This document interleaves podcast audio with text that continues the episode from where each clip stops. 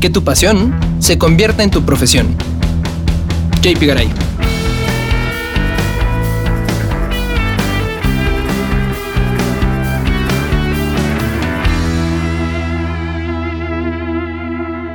Bienvenidos a un nuevo episodio de Contracorriente. Yo soy Ricardo Pérez Venegas y pretendo con este episodio romper los paradigmas que nos alejan de vivir la verdadera felicidad. El mundo de hoy nos invade con información chatarra todos los días y por todos lados. Pretenden manipular nuestra forma de pensar según los intereses de algunos que están obsesionados por el dinero y el poder. Pero nosotros pensamos diferente. Nosotros pensamos contracorriente.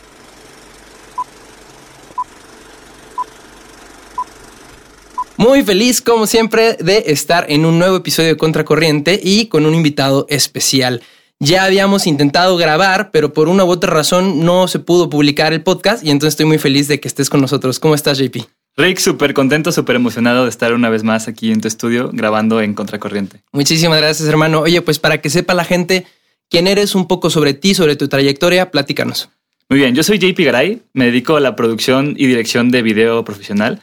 Me encargo mucho de producir video comercial, video corporativo, video industrial y tengo un canal de YouTube de comedia que se llama Cracks Producciones.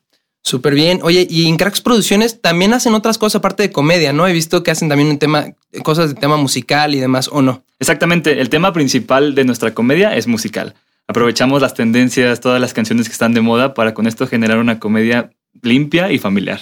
Súper bien. Oye, siempre pregunto al final, pero por esta ocasión voy a preguntar al principio y al final, ¿dónde te pueden encontrar a ti como persona y a Cracks? Muy bien, estoy en todas las redes como arroba jpjp.garay y en YouTube como Cracks Producciones. Súper bien. Oye, JP, pues mira, me gustó muchísimo el tema que propones porque me identifiqué muchísimo desde que dijiste el título. Te voy a platicar. Yo soy un apasionado de la música, me encanta la música. Actualmente soy guitarrista y vocalista eh, secundario en un grupo de música worship que se llama Kairos. Kairos RC lo pueden encontrar en redes. Pero antes de estudiar una carrera, me pregunté qué quiero hacer de mi vida. Y lo primero que se me viene a la mente es música. Y bueno, ya, ya sabrán por dónde va la cosa, ¿no? Todo el mundo te dice, no, de músico te mueres de hambre, no, pues, ¿qué vas a hacer si te dedicas a la música? Y fue muy difícil para mí decidir. A final de cuentas, no estudié música, estudié ingeniería industrial. Después, una, una especialidad en gestión de proyectos. Después, perdón, un poco antes de eso, un diplomado en producción musical, que fue lo único relacionado a la música que, estudié. Fue un diplomado sabatino de un año. Y, y me dedico actualmente a las finanzas. Y es, es curioso, ¿no? Porque, Demasiado curioso. Y algunos dirían, no, pues, o sea, has de ser un tipo súper infeliz. Bueno, pues ya platicaremos de eso y descubriremos si sí o no. Tú, JP, ¿cuál es tu caso? Porque sé que, o sea, para mí, y así te detecto yo, y corrígeme si no es así, yo te detecto como un tipo también muy artístico. Tú a lo mejor me dices, no, a lo mejor sí, es lo que aparenta. ¿Cuál, ¿cuál es tu caso? Muy bien, te platico. Yo todo lo empecé por diversión, todo lo empecé por hobby. Jamás me imaginé que el que a mí me gustara hacer videos de, de chiquito, de niño, de adolescente, se fuera a convertir en mi profesión. Jamás lo vi de esa manera. Yo lo veía como algo que me divertía en las tardes o tal vez en la secundaria me ayudaba a tener buenas calificaciones en mis proyectos. Y yo no estaba seguro que quería dedicarme a eso. Yo más bien quería dedicarme a un trabajo pues más, más cotidiano, vaya. Yo quería dedicarme, yo también quería estudiar ingeniería industrial como tú. Ah, sí. Yo veía que mi papá era ingeniero industrial y tenía como ese reflejo de, de él, de la vida que él llevaba. Y hasta cierto punto me gustaba lo que hacía. Me gustaba pues que tenía un horario fijo, me gustaba que tenía eh, un puesto importante en la empresa en la que trabajaba. Era una empresa muy padre. Entonces yo dije, ok, entonces yo quiero algo así. En el paso del tiempo, pues ya te va entrando la duda, ¿no? Yo creo que como jóvenes es una, el saber qué voy a estudiar o en qué me voy a dedicar toda mi vida es una cosa que te, pues que te golpea en cierto punto de la vida y te pone en un punto de decidir un camino. Sí. Entonces llegué, a ese punto y pues fue un punto súper extraño porque yo estaba a un mes de terminar la preparatoria y no sabía qué quería hacer de mi vida. Quería hacer algo tal vez relacionado con lo que ya dije, ingeniería industrial, pero sin embargo, pues mi pasión siempre ha sido el hacer videos, la música, el grabar, el salir frente a cámara, etc. Entonces es ese momento en el que tú dices, ok, entonces, ¿qué voy a seguir? ¿Lo que me gusta hacer o algo que me gustaría tener? Y es dificilísimo. sí, es, es muy difícil el tomar ese rumbo y estoy seguro que ustedes que nos escuchan alguna vez en su vida también se lo preguntaron. Sí, y sabes que no solamente pasa antes de escoger la carrera, digo, es muy normal, lo que tú viviste lo viví yo también, o sea, terminas la prepa y no tienes ni idea por dónde irte. O sea, qué quieres estudiar, qué quieres. La verdad es muy difícil saber y, y, bendecidos sean los que desde ese momento supieron qué hacer y lo estudiaron y les encantó y se dedican a eso. Qué bien. O sea, siéntanse agradecidos porque no es nada fácil, ¿no? Yo creo que al 80% de nosotros nos pasa eso. Llegamos a un punto donde, ah, caray, tengo que tomar una decisión y no tengo, o sea, no sé por dónde, ¿no? Y normalmente nos vamos por, bueno, pues por donde nos han aconsejado eh, los papás, los amigos, los tíos, los primos, no sé, la gente de confianza. Eh, quisiera dirigir este podcast, JP, no solamente a aquellos jóvenes que están eh, empezando carrera o a punto de empezar carrera y quieren tomar esa decisión, que sí, ciertamente les vamos a ayudar un poco y los vamos a ilustrar un poco con, con este podcast, pero también a cualquier otra persona en cualquier otro punto de su vida, porque creo que decisiones como estas son repetitivas. Yo, por ejemplo, ahorita estoy, es, es, un ejemplo muy similar, ahorita estoy por entrar a una maestría en el extranjero y también estoy tomando decisión de a qué maestría y en qué me voy a especializar y demás. Y a pesar de que tengo la edad que tengo y que me he dedicado a tantas cosas, no estoy 100% seguro de qué quiero hacer. ¿no? Entonces, ¿cómo tomas una decisión de esas con certeza? No solamente en cuestión de dónde estudio, también en qué trabajo, en qué dedico mi tiempo y, o sea, cómo va a ser eh, mi vida, eh, cómo voy a invertir mi tiempo y mis días de aquí a los próximos cinco años, ¿no? A los cinco o diez años, ¿cómo lo sabes? ¿Cómo lo descubres? ¿Cuál fue tu caso? Yo creo que todo empieza desde que estamos niños y nos hacen la pregunta, la típica pregunta, ¿qué quieres ser cuando seas grande? Haciendo un paréntesis, ahorita me pongo a pensar, no sé si tú te has dado cuenta, que también esta respuesta promedio cambia mucho en las personas, depende de las generaciones. Yo me acuerdo que en las épocas de nuestros papás o en las películas, cuando les preguntan a los niños qué querían ser, casi todos querían ser o policías, o bomberos, o astronautas, o doctores, porque era la, tendencia. Sí. Cuando tú y yo estábamos chicos, casi todos queríamos ser futbolistas. O sea, yo me acuerdo, o dedicarnos a algún deporte, etcétera. Pero todos nos quebramos la rodilla. ah, toda nuestra rodilla fracasó y se frustró nuestro camino como futbolistas.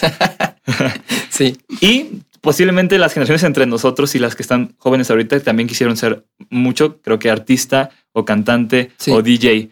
Y ahora lo más chistoso es que los niños, la mayoría, quieren ser o youtubers o gamers, que es como que algo está mucho en ah, tendencia. Sí, sí, sí, está cañón. Entonces se me hace chistoso cómo cambia toda esta pregunta y la respuesta más, más común conforme van cambiando las generaciones. Ya cerrando el paréntesis, me acuerdo que también a mí me llegó esa pregunta en la que te decían, oye, ¿qué quieres ser cuando seas grande? Y pues como que uno va teniendo como que esa ilusión de ser algo, algo pues como un, un, sueño alcanzable o como que vemos algo en una película y nos gusta o vemos que nuestro papá es algo y nos, nos llama la atención. Entonces a partir de esto hay como un, un camino de, al éxito que a mí me gusta mucho como pensar y establecer en mi vida, que es poner prioridades. Creo que lo más importante Súper importante. Sí, es tener primero el ser y para después hacer y hasta el final tener ser, después hacer, después tener. Ok. exactamente. Y llega un punto en nuestra vida en el que te digo, ya como que ya no somos niños que solamente queremos ser, ya no solamente soñamos, nos empieza a preocupar el tener. Porque tal vez ya estamos eh, jóvenes y decimos, ok, yo quiero tener un buen trabajo, yo quiero tener dinero, yo quiero tener éxito, yo quiero tener una casa, yo quiero tener tiempo libre. Entonces como que centramos más nuestra decisión en el que queremos tener, más en lo que queremos ser. Claro. Entonces como que invertimos este, este esquema, este camino y le damos prioridad más al tener para después de que tengo, hago, y después de que hago, soy.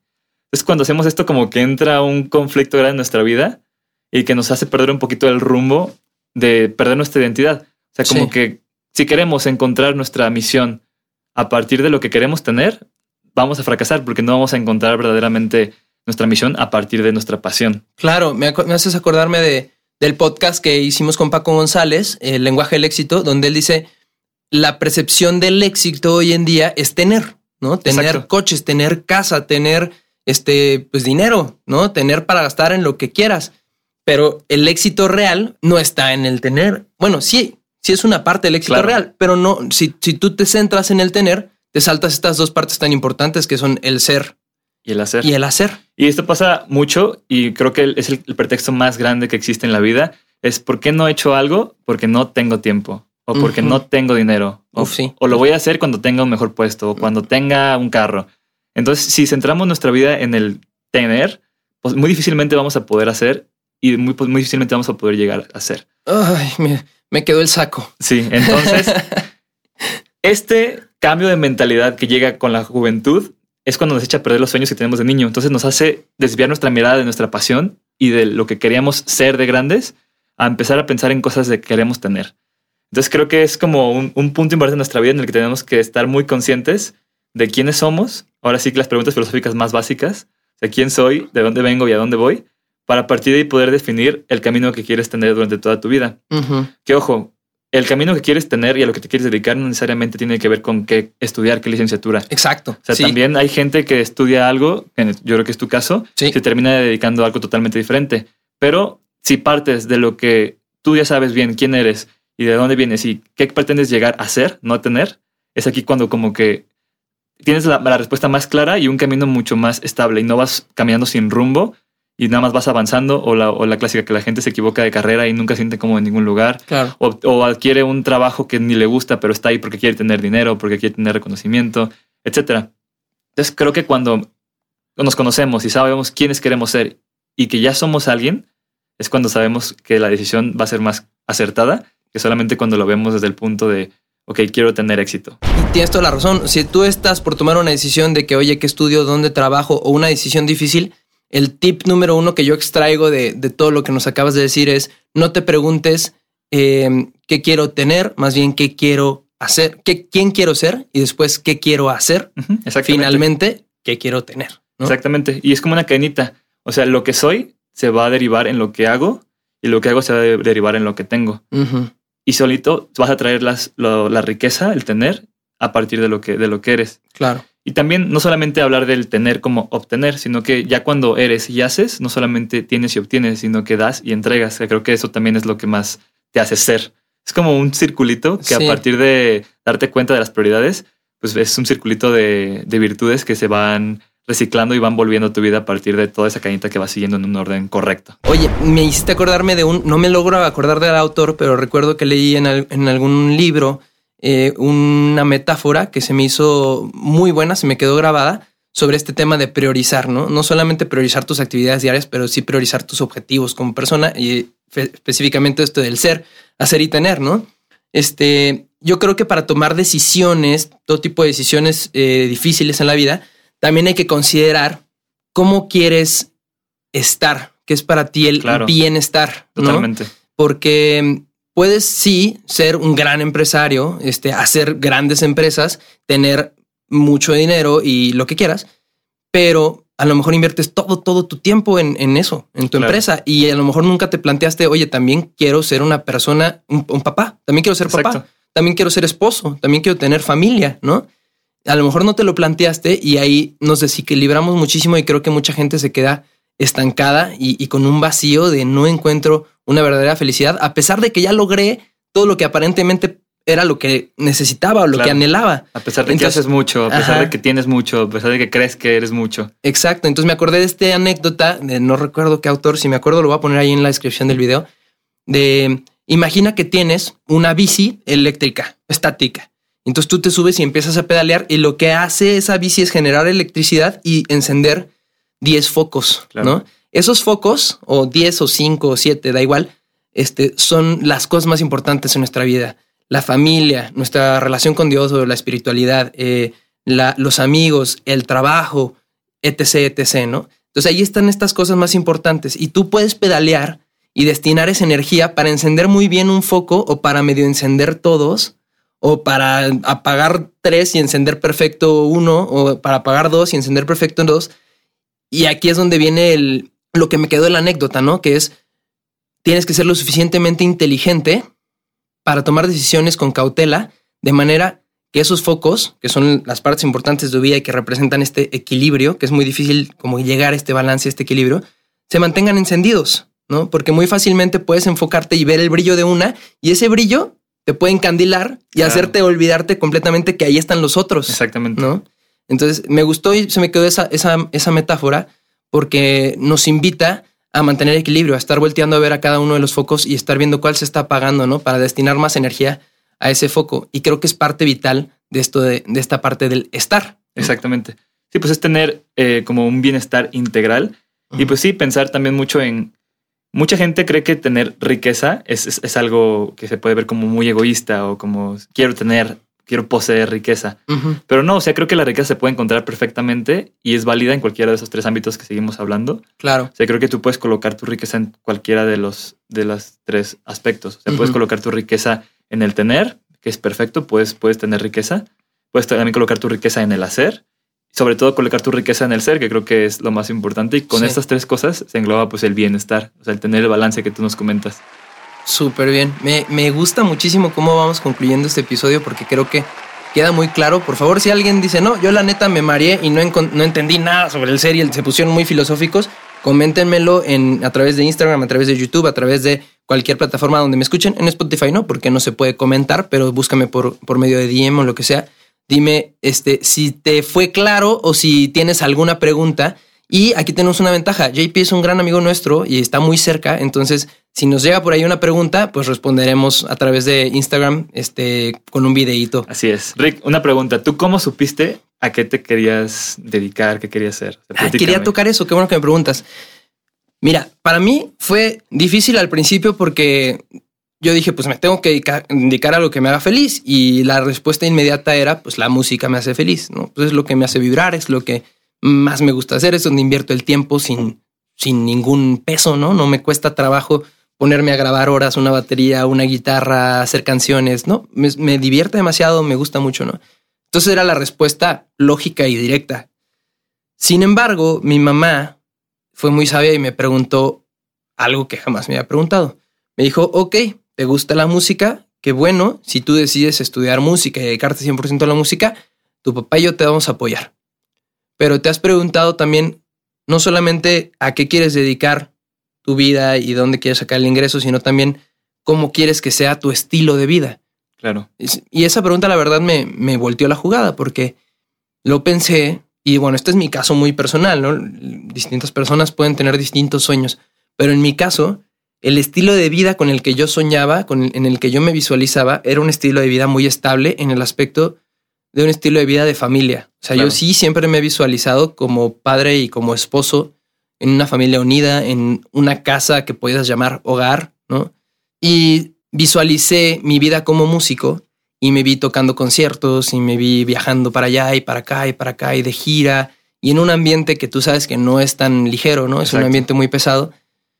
Y pensé, creo que ese no es el estilo de vida que quiero para mí. No es que esté mal, digo, sí, sí, seguramente hay muchos músicos que logran una estabilidad a pesar del viaje, de, tan- de tanto viaje y que logran este, hacer familia y todo, no lo dudo. Sin embargo, no me visualizaba yo así, no quería yo ese estilo de vida. Eso me ayudó muchísimo a decir, bueno, voy a estudiar algo que yo crea que, que me gusta, que en, este, en, en ese momento fue la ingeniería industrial, y no voy a dejar la música. Es decir, voy a seguir haciendo música profesionalmente, actualmente lo hago, aunque no sea mi primer ingreso. ¿no? Claro. Actualmente tengo un grupo que se llama Kairos, donde ya dije que soy vocalista, gu- guitarrista y hemos tocado eh, aquí en México, en Guadalajara miles de veces, en, graudis- en grandes auditorios, en Auditorio Palco, en Benito Juárez, en el Auditorio Telmex ya tuvimos el, el- el honor de participar, en, fuera del estado también en Monterrey, en México DF, en Michoacán, en Mérida y fuera del país incluso en Caracovia, en la Jornada Mundial de la Juventud, en